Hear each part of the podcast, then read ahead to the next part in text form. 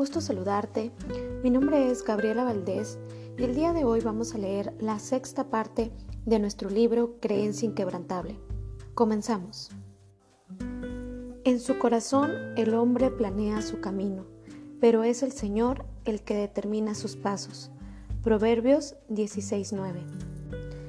Yo sabía que los actos de coraje son necesarios en regeneraciones organizacionales, pero tenía algo claro Necesitaba un director administrativo que tuviera los pies sobre la tierra mientras yo intentaba volar.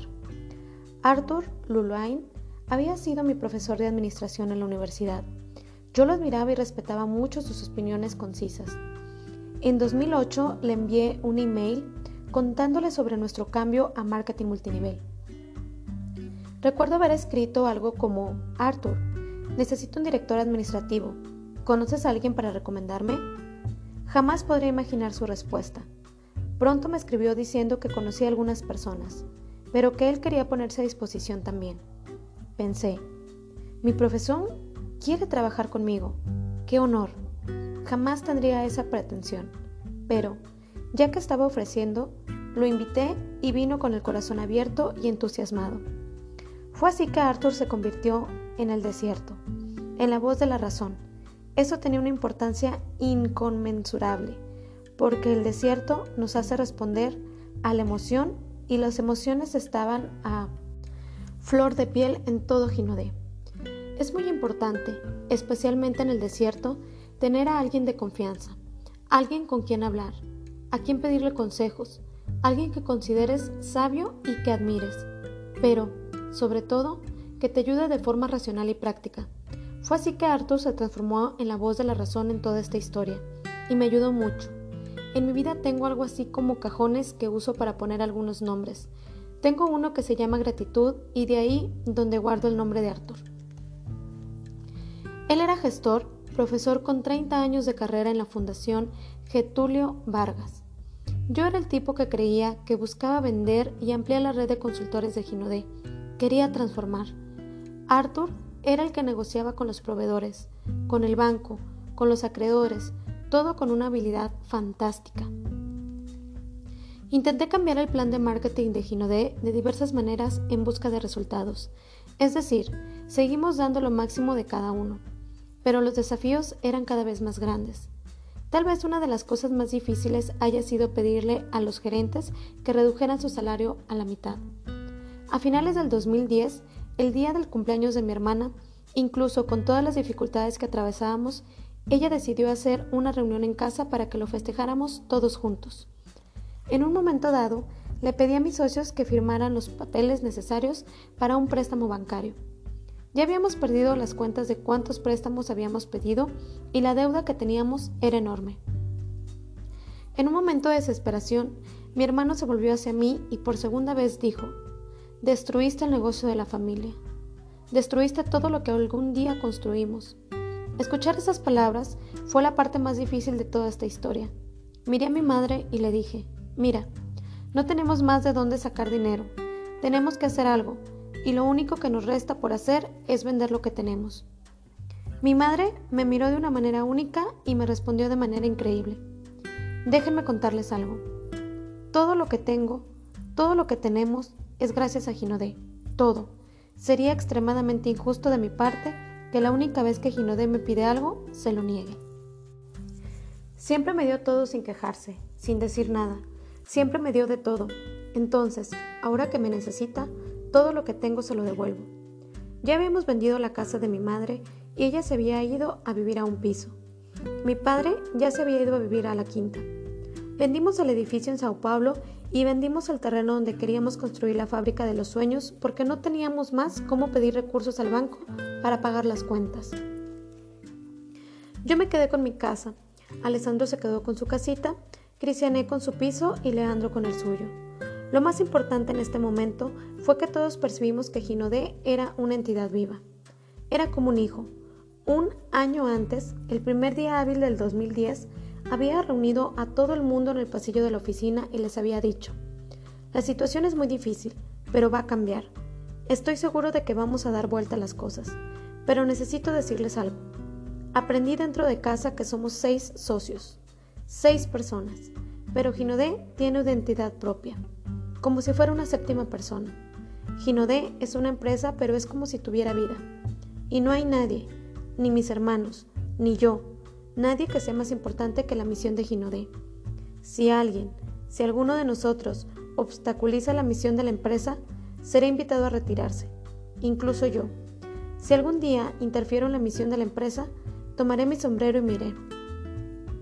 En diciembre del 2011, Arthur hizo una reunión en la casa de mi madre. Nos mostró los números y dijo, bueno, desgraciadamente solo tenemos empresa hasta marzo del 2012. A partir de marzo del 2012 seremos insolventes. No tendremos más de dónde conseguir recursos. No tenemos nada más. Nuestra deuda tenía una marca asombrosa. Era seis veces mayor que nuestra facturación. Mi madre me dio una palmadita en la mesa y todos se cayeron. No acepto eso. Dios no nos ha traído hasta aquí para terminar de esta forma. Algo va a suceder. Con la fuerza de sus palabras respiré profundamente. Dios mío, mamá, qué bueno que tú crees en nuestra misión. Pensé que ya no creías más. Yo también tengo fe. Mamá, va a suceder algo. Estoy seguro de que va a suceder algo, afirmé. Aunque mi convicción de que algo sucediera todavía era grande, en algunos momentos yo perdía un poco las fuerzas y eran esos momentos que Leila, mi esposa, hacía de todo para animarme. Constantemente me fortalecía en los momentos de duda diciendo, siempre has sido una persona honesta y trabajadora, siempre has querido el bien de todo el mundo. Puede ser que no llegue cuando queremos, pero vas a alcanzar el éxito que tanto buscas. En esos momentos, cuando yo estaba sin dinero y sin perspectivas, ella arreglaba una manera de reanimarme. Así que, a fin de año, nos fuimos a Disney. Leila usó sus ahorros para comprar los pasajes y mis sueros le regalaron el pasaje a Ana Victoria y a nuestro sobrino Yao. Nos alojamos en un piso barato y preparamos sándwiches de queso por la mañana que envolvíamos en papel aluminio para que pudiéramos comer durante el día sin necesidad de pagar caro en la calle. Todavía recuerdo el queso todo pegado en el pan que comíamos con tanto gusto, felices por estar pasando momentos en familia. Cuando regresamos a Brasil tuve una noticia inesperada. Descubrimos la traición de un empleado que trabajaba en el departamento financiero. Había desviado de a poco una gran cantidad de dinero. Fue difícil creerlo, principalmente porque se trataba de un hombre que sufría y lloraba con nosotros en el desierto y sabía más que nadie la situación por la que estábamos pasando. Aunque todo lo había hecho de forma bien planificada, mi madre había percibido que algo extraño estaba sucediendo. Ella acabó percibiendo que el patrón de vida de aquel hombre no era compatible con las ganancias mensuales que tenía. Para mí y en especial para mi hermano Leandro, que trabajábamos directamente con este colaborador, fue difícil creer que eso pudiera estar ocurriendo. Revisamos los papeles en contrarios varias veces para intentar encontrar algo que dijese que todo era mentira y que eso no estaba sucediendo. De esa forma sentí el gusto amargo de ser traicionado por alguien de mi confianza. Ser robado durante tu momento de peor crisis no es algo sencillo de enfrentar, pero cuando uno toma decisiones correctas, las cosas siempre funcionan. Muchos me preguntan cómo conseguí confiar tanto en las personas después de llevar tantas zancadillas consecutivas. Gracias a todo lo que pasé, hoy entiendo muy bien cómo perdonar lava el alma. Yo suelo decir que el perdón es acción y declaración. Si perdono a alguien, estoy diciendo, sobre tu vida ya no existe mi condenación. Podemos nunca volver a ser amigos, pero estás perdonado. Soy humano y también siento dolor e ira. Independientemente de aquello estaba mal, era lo que él podía ofrecer en aquel momento. Como yo y Leila entendíamos mejor la fuerza y presencia de Dios en nuestras vidas, sabíamos muy bien que hay cosas innegociables, Así lo predica la ley de la siembra. Tengo plena certeza de una cosa, lo que siembras es lo que cosechas. Más temprano o más tarde la cosecha llegará. Si siembras cosas malas, cosecharás inevitablemente cosas malas. Cuando tenemos esto bien claro, sabemos que si alguien ha hecho algo muy mal, la vida le pedirá que rinda cuentas algún día. No necesitamos condenar más a aquella persona. El perdón me liberó y decidí que siguiera amando a la gente, aunque pasara por momentos de mucha ira. No podía llevar dentro de mi pecho una sensación que me haría mal. Aunque los obstáculos parecían casi infranqueables, cuando yo comenzaba a ver posibilidades de recomenzar y cuando la llama de la esperanza se encendía, era como si un chorro de agua helada intentara apagarla. Como me iba fortaleciendo, esos obstáculos iban pareciendo pequeñas piedras que quedaban atrás. Cuando decidí perdonar lo ocurrido en la empresa, sentí que un peso gigante quedaba atrás y que aumentaba la velocidad y la fuerza en el camino que ahora conseguiría ver. Yo sabía que estaba saliendo del desierto. Tenía plena convicción de que estaba cerca y no había quien me disuadiera de lo contrario. Sabía que era cuestión de tiempo y sobre todo que necesitaba persistir con fe, pasión, fortaleciendo mis creencias y destacándome como una actitud fuera de lo común. Fue también en enero que las cosas empezaron a cambiar. En ese momento una persona clave entró a mi vida. Claudio Enrique, un amigo especial y líder de Ginodé, me presentó a Arnaldo Peixoto, un hombre por quien tengo una gratitud inmensa. Fue durante una llamada de Claudio que supe quién era Armando. Sandro, me gustaría que conocieras a una persona. Arnaldo Peixoto. Entiende mucho de marketing multinivel. Mi confianza en Claudio era extrema. Hicimos silencio y continuó, pero esta en fortaleza. Le pregunté cómo hablar con él y Claudio respondió con firmeza, vamos a arreglárnosla. Así empezó una saga fantástica en busca de una especie de mentoría de Arnaldo. Claudio convenció con Arnaldo por teléfono y él dijo que esa semana estaría en Taubaté y después volvería por Cumbica, el aeropuerto de Sao Paulo, en Guarulhos. Ahí podríamos hablar conmigo. Sabía que sería una conversación rápida porque Arnaldo tendría poco tiempo para nuestra charla. Cuando Claudio me contó sobre esta posibilidad, inmediatamente llamé a Cristiani para que me acompañara, y Claudio resolvió venir con nosotros. Claudio Enrique salió del Río de Janeiro en autobús, ya que en aquella época de crisis no teníamos ni para pagar un pasaje aéreo. Nos encontrábamos en la estación de autobuses Tite y seguimos por la carretera marginal hasta Guarulhos. Fue en el aeropuerto, entre vuelos y conexiones, que conocí a un tipo que despertaría en mí el ideal de volar más lejos. Los pocos minutos combinados se convirtieron en más de tres horas de conversación. Arnaldo casi perdió su vuelo a Fortaleza después de dedicar generosamente su tiempo para ayudarme. Sentía que había encontrado la llave que haría que algunos engranes empezaran nuevamente a girar. Aunque no me dio ninguna salida, la conversación y su generosidad habían marcado toda la diferencia para que yo pudiera conectar algunos puntos. En esa conversación entendí algo crucial que después cambió todo. Literalmente entendí qué debíamos hacer. Esa ayuda era aún más sorprendente, porque yo no tenía siquiera cómo pagarle la consulta. En realidad, es en periodos difíciles que generalmente identificamos a las personas que están dispuestas a quedarse a nuestro lado. Si estamos bien atentos, si mantenemos la actitud correcta y si permanecemos enfocados, notamos a las buenas personas y las mejores opciones. Él me regaló su tiempo y con una conversación todo pareció quedar más claro. Tenía 300 reales que le di a Claudio para al menos pagar el pasaje de regreso a Río de Janeiro. En aquella época todavía vivía en el barrio de Bangú. Volviendo a casa, conversando con Cristiani, le dije, Cris, lo encontramos. Ella parecía tan entusiasmada como yo y resolvimos reunir a los líderes de la compañía. No todos ellos como habíamos hecho en el 2008, solo algunos. Invitamos a Tiesa, María de Silva, Ricardo Nacimiento, Marcia Lombardi, Eliene Palma, Daniele Carbau, Marco Antonio, Josie Alameda, Jason Carvalhau, Jacqueline Palma, Claudio Enrique, Rosana Teixeira, Carla Leani, Fabio de Jesús, Leonice Coyoca y Otelo, todos con muchos años de Ginodé. Dielsa, por ejemplo, era la persona que había patrocinado a mi mamá al inicio. O sea, estaba desde el primer día en la compañía. Chris, embarazada, y yo dibujamos en un papel que íbamos a cambiar y llevamos a todo el personal a una quinta en Tatuí, donde hice la presentación del nuevo negocio. Todo el mundo sabía todo, porque transparencia era algo que predicábamos en el negocio. En toda la historia Ginodé había sido de esa forma y por eso existiría una cierta complicidad entre todos nosotros.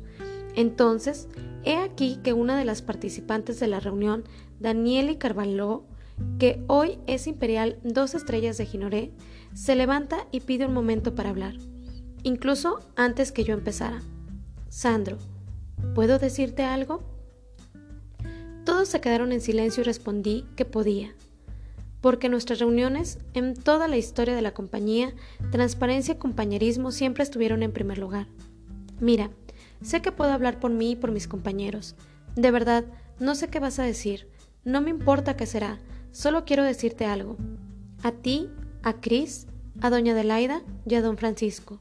Si depende de nosotros Ginodé, no se acaba. Recuerdo sentir algo extraordinario estallando dentro del pecho. Era emoción y satisfacción aliada a una intensa felicidad por estar rodeado de personas que creían en el negocio y creían en mí. Antes de que yo pudiera expresar gratitud por sus palabras, ella prosiguió. Si tengo que no volver a Recife, mi ciudad, si tengo que salir de aquí e ir a aquella fábrica a envasar productos, puedes contar conmigo por el resto de mi vida. Pero Ginodé no se acaba. Mis ojos se llenaron de lágrimas y empecé a explicar hacia dónde íbamos a llevar a Ginodé. Aquel día les presenté lo que anhelaba para Ginodé. Cuando terminé, Henson Carvalho me pidió un momento. Mientras se levantaba, toda nuestra historia pasó delante de mis ojos. Lo había conocido en el baño de un evento de Arcajo, en 2008, donde era camarero. Aquella noche, antes del evento, había ido al baño y, mientras me levantaba, las manos vi en el espejo a un niño matándose para hacerse el nudo de la corbata. Me acerqué y me contó que, además de camarero, era cantante en un restaurante. Ante ese increíble personaje le pregunté, ¿Puedo ayudarte? ¿Me vas a hacer el nudo? me preguntó. Recuerdo que lo miré a los ojos, sonreí y le respondí, No, no voy a hacerte yo el nudo, te voy a enseñar a hacerlo. Desde aquella noche en adelante, Genison y yo nos hicimos buenos amigos y el paso a trabajar en Ginodé, porque yo había visto que aquel muchacho tenía una actitud diferente. Esa misma noche, después del evento, le pregunté a él, que insistía que trabajaría con nosotros. ¿Cuánto quieres ganar con Ginodé? Y él dijo, quiero ganar 200 mil reales por mes y voy a conseguirlo. Abrí una sonrisa y entendí que se trataba de un tipo con la actitud y la creencia que combinaban con el estilo de líder que yo quería incorporar a la empresa. Pero nos conocíamos justo cuando estábamos entrando en el desierto. Tenía un fight, un lleno de deudas porque él y su esposa Jacqueline Palma no la habíamos pedido pagar.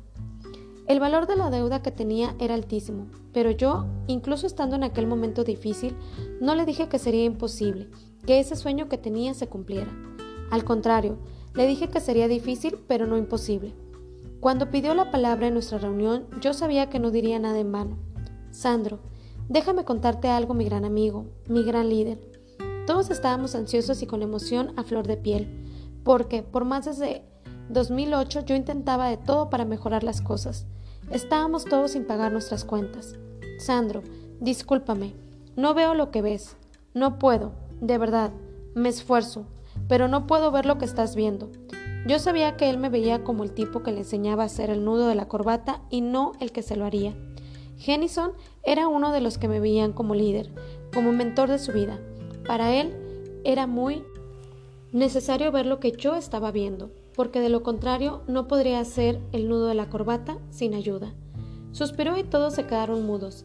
Era una fase que vendían productos en el interior de Arcajo y, cuando llegaba la hora del almuerzo, a él y a su esposa Jacqueline estacionaban el coche debajo de un árbol, abrían la guantera y sacaban el almuerzo, un paquete de galletas de agua. Su esfuerzo era fruto de mi visión.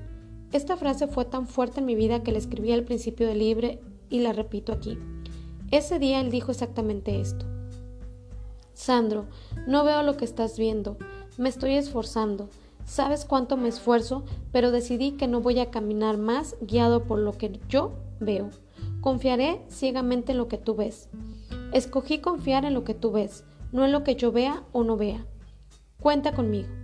Muéstranos el camino y la dirección que Jacqueline y yo vamos a recorrerlo con velocidad e intensidad. Al escuchar esa frase, sabiendo que era ese nivel de responsabilidad que tenía para conducirlo, dejé escapar una lágrima. El impacto emocional fue muy fuerte e intenso. Sandro, no veo lo que ves, pero dime hacia dónde debo ir y confiaré en lo que tus ojos ven.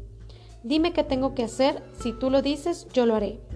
Desde pequeño yo sabía que de alguna manera la gente me guiaba. Ejercía un liderazgo natural en la clase de la escuela porque siempre quería hacer las cosas de manera diferente. Solo quería influenciar positivamente a la gente y hacer algo importante por todos. Desde temprano la gente me seguía. Los muchachos me seguían, las muchachas me seguían, la escuela me seguía, mis amigos me seguían, en el trabajo la gente me seguía. Pero oír a Jennison, un tipo que había conocido en el baño de un evento en Arcajú, decir que podía su vida en mis manos, un tipo que a veces almorzaba galletas de agua, agua porque no tenían cómo comprar algo mejor, era algo muy fuerte. Aquel día vi que ser líder tenía un precio. Fue ese día que viví la experiencia del gran giro. Yo sabía mucho de ventas, de productos, pero había comenzado un negocio emprendedor, con un equipo que no tenía una visión. Emprendedora en un país en el que nadie sabía emprender, donde existía una fuerte cultura del empleo fijo y donde la gente no tenía cómo aprender a tener una actitud emprendedora. Fue entonces cuando empecé a mostrarles qué era tener una actitud emprendedora. Esto para mí es emprender, porque cada vez que haces algo un poco mejor, generas valor. El emprendedorismo es generar valor para la sociedad, y eso yo tenía en el 2008, cuando entramos en el marketing multinivel. Tenía un equipo de ventas, tenía un equipo de personas que vendía productos, no un equipo con actitud emprendedora. Yo era emprendedor, mis 40 líderes eran emprendedores, pero solo nosotros pudimos entender eso para seguir adelante. El secreto del éxito consistía en hacer como doña Ana Sueli, mi profesora del colegio. Hacía con nosotros cuando éramos niños, mirar a la gente sin importar si son camareros o médicos. Mi profesora del quinto grado escolar Miraba a todos los alumnos de la sala y decía, tú puedes ser un mejor estudiante, tú puedes esforzarte un poco más, puedes sacar mejores notas. Yo quería que todas las personas se miraran unas a otras como aquella profesora nos observaba, confiando en el potencial infinito e limitado que el ser humano tenía cuando cree en algo que lo mueve. Aquel día le dije a todos, decidan, vamos a decidir ser mejores, vamos a pagar el precio. El éxito comienza con una decisión. Es una cuestión de decisión. El éxito es una decisión. Después de oír cuando Daniele confiaba en mí y sabiendo cómo Jennison caminaba ciegas confiando en mis ojos, sabía que podríamos atravesar el desierto hasta el final y llegar a donde queríamos. Aquel día llegué a casa, miré hacia atrás y vi todo el camino que había recorrido. Mientras el cielo agradecí por aún tener fe, por más que no viera aún dónde podía llegar porque poder hacer que la gente viera aquello que yo veía, aunque solo en un sueño, agradecí cada paso de mi jornada y escribí mi meta en un papel. Esta meta ya no parecía ser un espejismo. Cuando me di cuenta de que podía salir del desierto, entendí que atravesarlo había sido extremadamente necesario. Fue un placer haberte compartido esta sexta parte de nuestro libro Creencia Inquebrantable. Continuaremos.